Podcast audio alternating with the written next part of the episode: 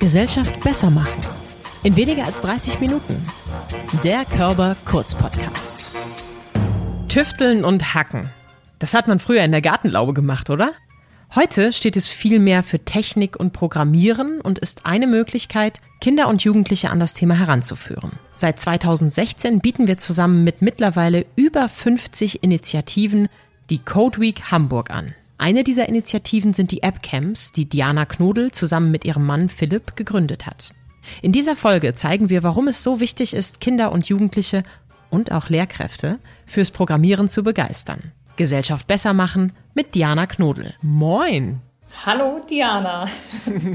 ja, Doppelpack heute. Ich freue mich sehr, dass du da bist. Es geht um das Thema Code Week und wir müssen vielleicht erst noch mal erklären, was genau ist denn eigentlich noch mal diese Code Week? Erklär es mal aus deiner Sicht. Die Code Week ist eine großartige Initiative, die deutschlandweit oder beziehungsweise sogar EU-weit stattfindet und die Idee ist es, innerhalb von zwei Wochen ganz viele verschiedene Angebote zu machen für Kinder und Jugendliche, teilweise aber auch für Schulen rund um das Thema Coding, Informatik, Medienkompetenz, dass dann eben Kinder und Jugendliche ähm, häufig spielerisch an das Thema herangeführt werden, dass die die Chance bekommen, den Bereich mal kennenzulernen, sich auszuprobieren, vielleicht die erste Zeile Code zu schreiben, um dann hinterher hoffentlich begeistert zu sein und weiterzumachen. Da sind wir auch bei einer deiner Leidenschaften, die ich nicht so ganz teile. Also den Namen teilen wir, aber das Programmieren ist für mich schon immer etwas, was ich gerne ausgelagert habe und anderen überlasse.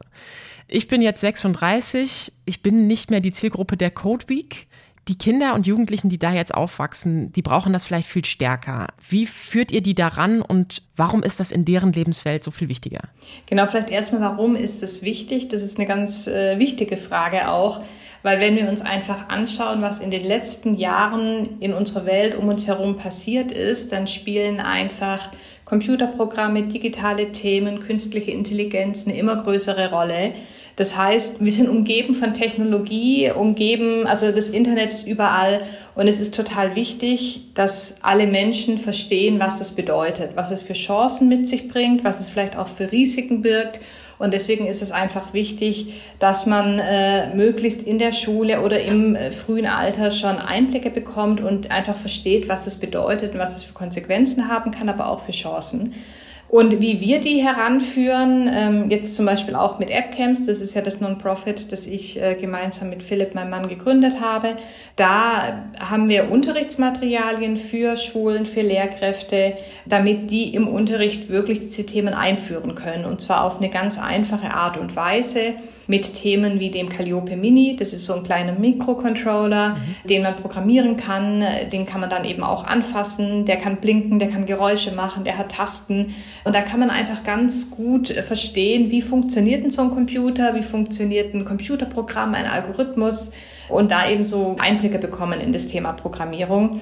Ein anderes tolles Tool, mit dem wir gerne arbeiten, um die ersten Schritte in Richtung Programmierung und Coding zu machen, ist Scratch. Das ist eine browserbasierte, blogbasierte Programmiersprache. Da ist die Hürde also ganz gering. Das kann wirklich jeder im Unterricht oder auch zu Hause nutzen und ausprobieren, weil man gar nicht viel braucht. Man braucht nur einen Browser, muss sich da quasi auf die, muss auf die Seite gehen und kann direkt loslegen und dann mit so Puzzleteilen ähm, eigene Codes schreiben und eigene Programme entwickeln. Genau, das ist richtig toll.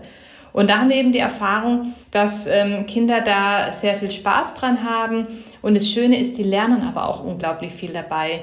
Wenn man einmal verstanden hat, wie ein Algorithmus funktioniert, dass es eigentlich nichts anderes ist als eine Abfolge von Anweisungen, die nacheinander ausgeführt wird, dann lernen die in dem Bereich schon ganz viel. Die verstehen, was sind Variablen, was sind Schleifen, weil die das Ganze eben durch diese spielerische Herangehensweise gut lernen können. Ich finde es so schön, wie leicht du das beschreibst. Das klingt so, als ob Programmieren überhaupt nicht schwierig ist. Und wenn ich dir so zuhöre, habe ich auch selber direkt Lust, da einzusteigen. Also ich weiß, ihr habt zum Beispiel auch mal so eine Yoga-App programmiert. Das ist ja, da triffst ja schon eher auch mein sportliches Herz.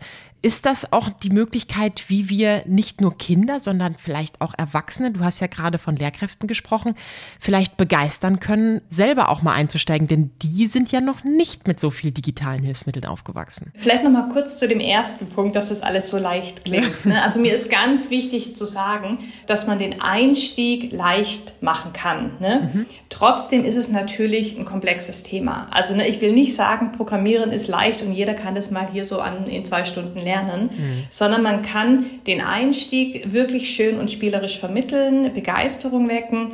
Aber trotzdem ist natürlich Programmierung und Informatik, äh, ne, deswegen gibt es ja auch einen kompletten, ein komplettes Studium, um das dann quasi zu lernen. Ähm, das ist nichts, was jetzt so, so super leicht ist. Wichtig ist uns nur, dass wir ähm, die Angst nehmen und vor allem auch durch diesen einfachen Einstieg aufzeigen, ähm, dass man die ersten Schritte gut machen kann, um dann für sich zu entscheiden, ob man weitermachen möchte. Ne? Also nur noch mal so ein bisschen als Disclaimer, ja. das heißt nicht Informatik und Programmieren ist easy, sondern es mhm. ist, ist kompliziert, aber man kann trotzdem ganz toll den Einstieg ähm, ermöglichen. Und äh, zur anderen Frage, genau, also wir haben ja ganz viele verschiedene Unterrichtsmaterialien, was ich jetzt vorhin nannte mit Scratch und Calliope Mini, das ist wirklich für den Einstieg, auch schon ab der Grundschule oder in der Unterstufe. So ein Thema wie die Yoga-App, die wir eben auch über unsere Plattform als Unterrichtsmaterialien anbieten. Das ist natürlich dann auch schon ein bisschen komplizierter und vielleicht eher so ab Klassenstufe 8. 9 und 10 ist es dann wunderbar geeignet oder auch Oberstufe. Und da wollen wir eben aufzeigen, wie man Programmierkenntnisse und verschiedene andere Kompetenzen oder Interessen zusammenbringen kann. Weil Programmieren an sich ist erstmal nur ein Werkzeug. Ne? Wer programmieren kann, kann eigene digitale Produkte erschaffen. Ich programmiere ja nicht nur, um hinterher ein Programm zu haben, das abläuft, sondern ich programmiere ja, um irgendwas Digitales zu erschaffen. Mhm. Da ist uns eben wichtig, auch aufzuzeigen, wie Informatik und Programmierkenntnisse und Kompetenzen in wirklich allen Lebensbereichen, äh, in allen Branchen relevant sind und wie man da tolle Sachen machen und entwickeln kann. Ja, so ist eben auch die Idee zur Yoga-App entstanden, um einfach zu zeigen, wenn du dich für Yoga interessierst, dann kannst du auch mal überlegen, eine eigene App zu entwickeln. Und ähm, da lernt man eben auch ganz viel dabei. Ne? Man muss sich inhaltlich beschäftigen mit Yoga, man muss sich überlegen, verwende ich Bilder, wenn ich Bilder verwende, was für Bilder verwende ich, mache ich eigene, zeichne ich welche, gucke ich, ob ich frei verfügbare im Internet finde. Und ähm, dann habe ich ja unglaublich viele Möglichkeiten, diese Yoga-App umzusetzen. Ne? Und das ist eben das Schöne daran, dass dann die Kinder oder eher die Jugendlichen sehen, es ist kreativ und es macht Spaß und ich kann einfach tolle Produkte entwickeln. Gleichzeitig richten wir uns natürlich mit AppCamps auch äh, gezielt an Lehrerinnen und Lehrer, die das Ganze dann im Unterricht nutzen. Ne? Also im Prinzip unsere Unterlagen richten sich, wie gesagt, ähm, an, an Lehrkräfte, die diese Themen unterrichten wollen die haben dann natürlich auch viel Spaß dran. Da kriegen wir auch ganz viel positive Rückmeldungen und die sind dann einfach auch begeistert. Und gerade wenn es eben Themen sind, für die, die sich vielleicht auch äh, neben ihrem Lehrerberuf noch interessieren. Ja, und ihr seid ja auch eine Initiative von wenigen, die tatsächlich auch direkt was für Lehrkräfte anbieten. Also ihr macht es ja sogar auf einem größeren Niveau mit uns zusammen, nämlich dem Digital Summit für Lehrkräfte. Die Multiplikatoren können aber ja einfach auch ganz entscheidend sein, weil wir wissen eben nicht, alle Kinder haben Eltern, die total affin sind, was das Programmieren angeht oder die mal eben hier zu Kobi kommen können. Deshalb könnte ich mir vorstellen, sind die LehrerInnen vielleicht auch ein ganz, ganz wichtiges Bindeglied. Was macht ihr da und warum macht ihr das? Absolut. Ne? Als wir gestartet sind ursprünglich mit AppCamps, haben wir außerschulische Workshops angeboten, die einfach ganz toll sind und auch Spaß machen.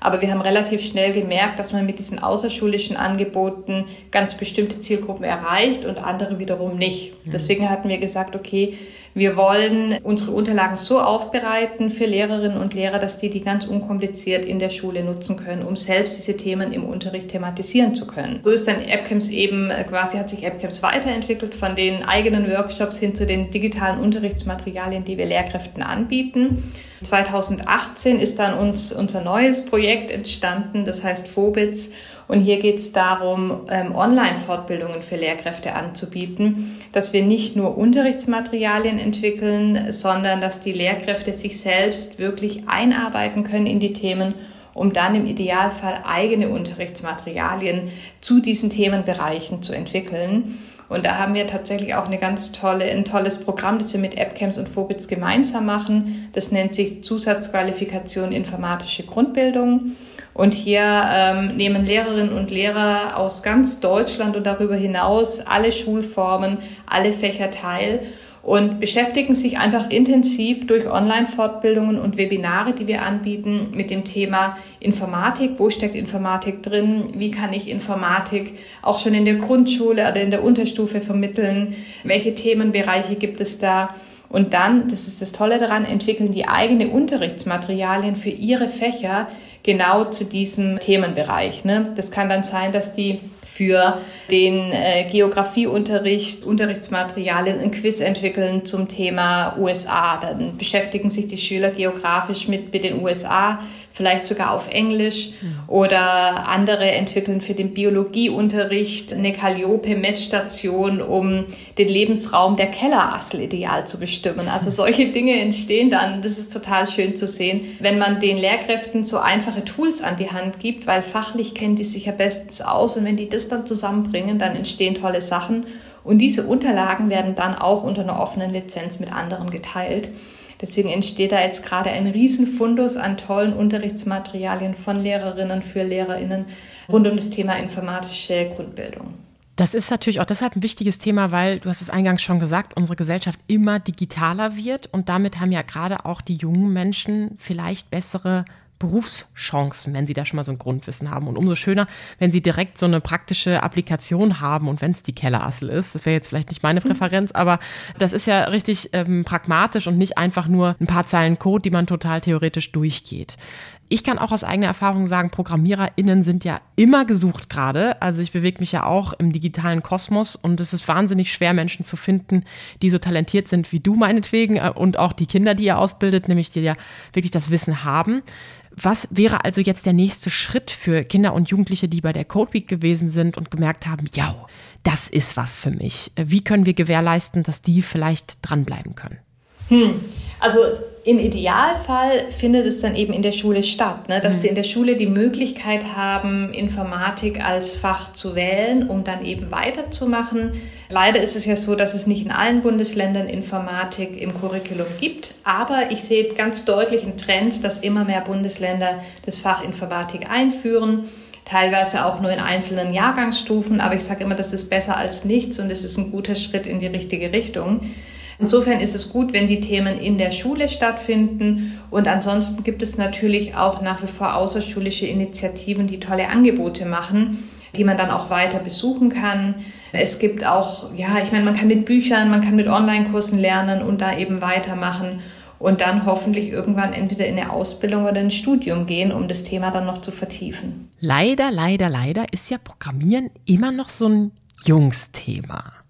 Also wir engagieren uns ja bei der Körperstiftung sowieso für MINT-Themen und möchten da Mädchen auch stärker reinbringen und natürlich auch junge Frauen. Wie ist das bei der Code Week? Habt ihr das Gefühl, dass wir das auch schaffen oder ist das immer noch eine Jungsdomäne? Also wenn man sich jetzt einfach nur die Zahlen anschaut, was auch Studiengänge oder quasi Wahlkurse in der Schule angeht, sind es einfach immer noch mehr Jungs, die sich für diese Bereiche entscheiden.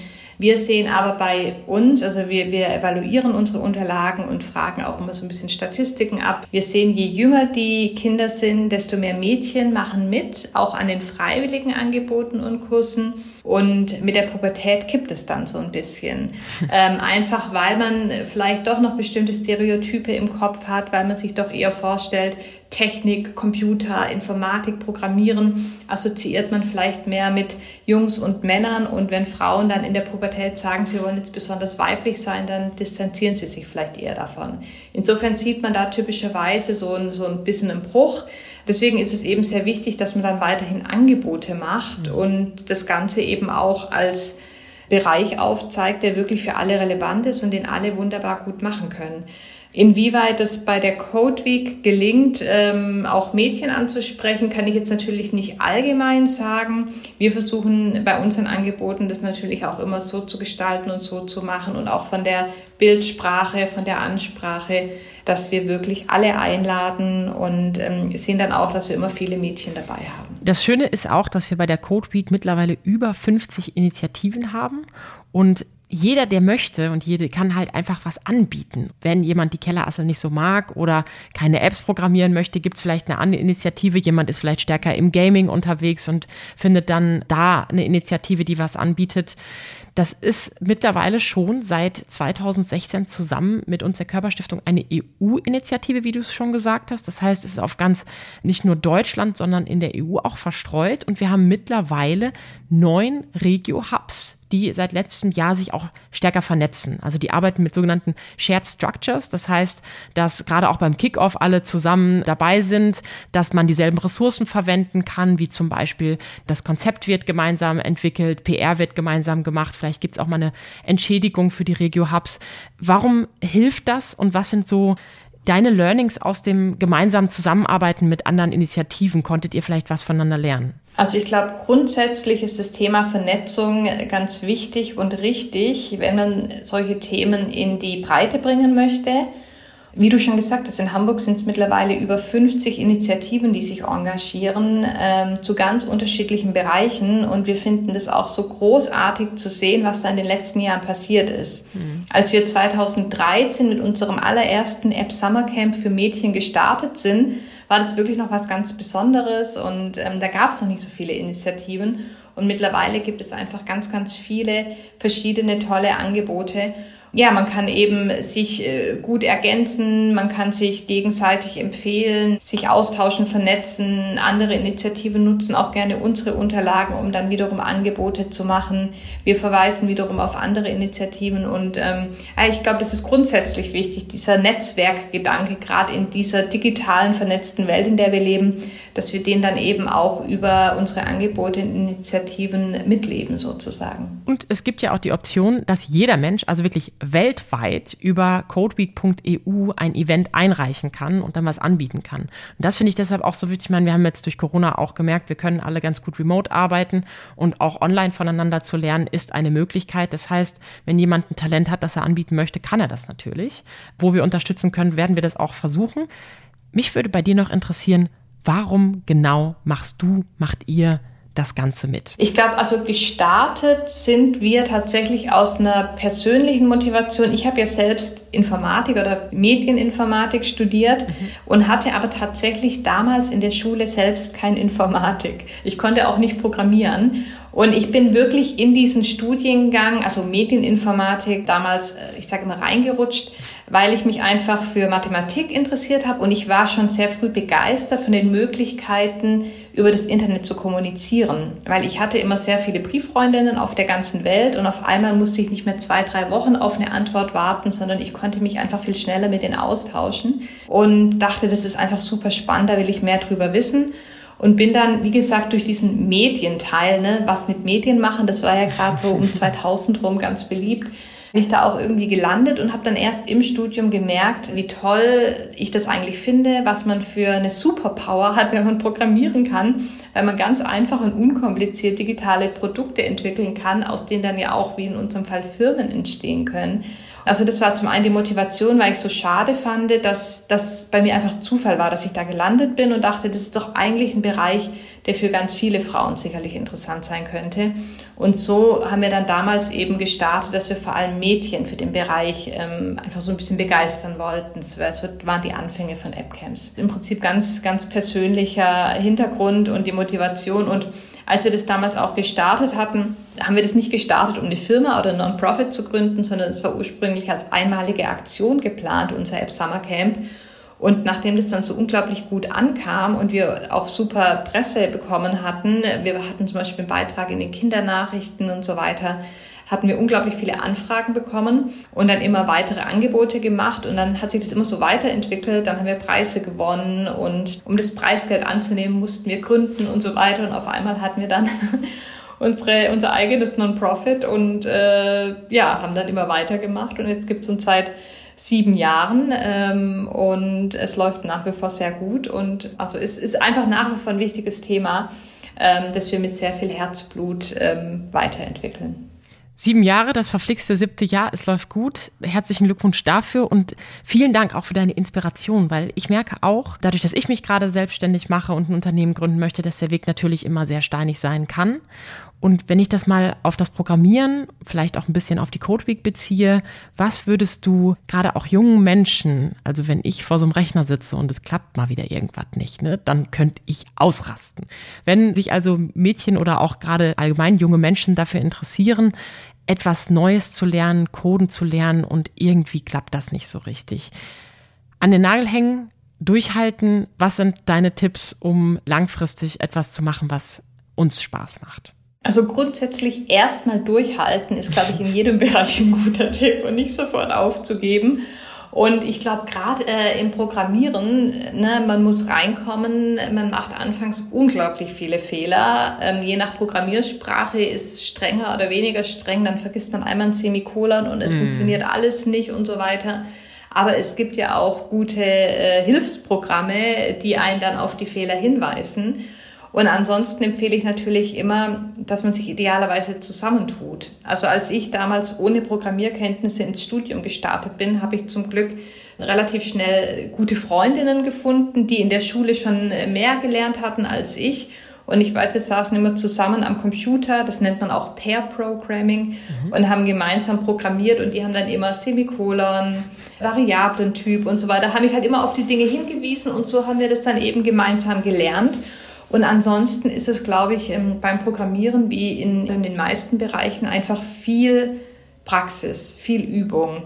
Das ist nichts, was man jetzt, wie gesagt, in einem kurzen Workshop oder in, in einer Woche lernt, sondern man muss einfach viel programmieren, viele Fehler machen, aus den Fehlern lernt man. Man muss unglaublich viel googeln, Stack Overflow verwenden, um zu gucken, was hatten denn andere für Probleme, wie haben die das gelöst und dann äh, ja, sich auf den Weg machen, und grundsätzlich habe ich das Gefühl, also ich programmiere ja selbst nicht mehr so viel, ähm, wie ich es früher gemacht habe. Ich habe früher selber auch viel programmiert. Mittlerweile habe ich da nicht mehr so viel Zeit für. Aber es war eigentlich eher so, dass wenn ich äh, dann programmiert habe, war ich so vertieft und die Zeit ging so unglaublich schnell rum und dann war es schon wieder zwei Uhr nachts und ich dachte, Mist, wie konnte das passieren? Also zumindest ging es mir oft so, dass es nicht so war, dass ich gedacht habe, oh, ich habe jetzt einen Fehler, ich höre auf, sondern oh, ich habe einen Fehler, ich muss das Problem lösen, wie löse ich das? Und dann zack, waren wir da irgendwie ein paar Stunden vorbei. Oft habe ich dann nachts das Problem nicht mehr gelöst, aber dafür am nächsten Morgen. Also so eine kurze Pause und Schlafen hilft dann. Das finde ich auch nochmal einen wichtigen Punkt. Bei aller Liebe zu digitalen Medien ist es doch immer wieder wichtig, auf sich selbst zu achten, Pausen zu machen und auch mal den Laptop zuzumachen und in der realen Welt anzukommen. Das sehe ich bei dir und deiner Familie sehr, sehr stark. Was mich am Abschluss noch interessieren würde, wäre, hast du irgendwie einen schönsten Moment aus der Code Week oder vielleicht jemand, der als Teilnehmender gesagt hat, was das Ganze gebracht hat, irgendwas, was du mit uns teilen kannst? Also was letztes Jahr und dieses Jahr ähm, passiert ist, was wir so ursprünglich gar nicht geplant hatten, aber dann ganz toll fanden. Das Ganze findet ja gerade pandemiebedingt nur digital statt. Mhm. Dann hatten wir die Workshops angeboten und dann hatten sich in beiden Jahren äh, komplette Schulklassen angemeldet. Ne? Dann hatten wir unseren Workshop, ich sage jetzt mal irgendwie Dienstag von 10 bis 12 Uhr beispielsweise und dann haben sich da einfach Schulklassen angemeldet und dann haben die da gemeinsam äh, mit uns mitgemacht und Bewegungsanwendungen entwickelt und dann irgendwie mitgetanzt und die Tan also das war einfach total schön zu sehen, wie das Ganze dann äh, ja auch von den Lehrerinnen und Lehrern genutzt wird und wie man dann eben auf einen Schlag nicht nur irgendwie 1, 2, 3, 4, 5 Kinder erreicht, sondern eine Schulklasse mit 24 Kindern und parallel haben da eben auch noch andere Personen oder Kinder teilgenommen.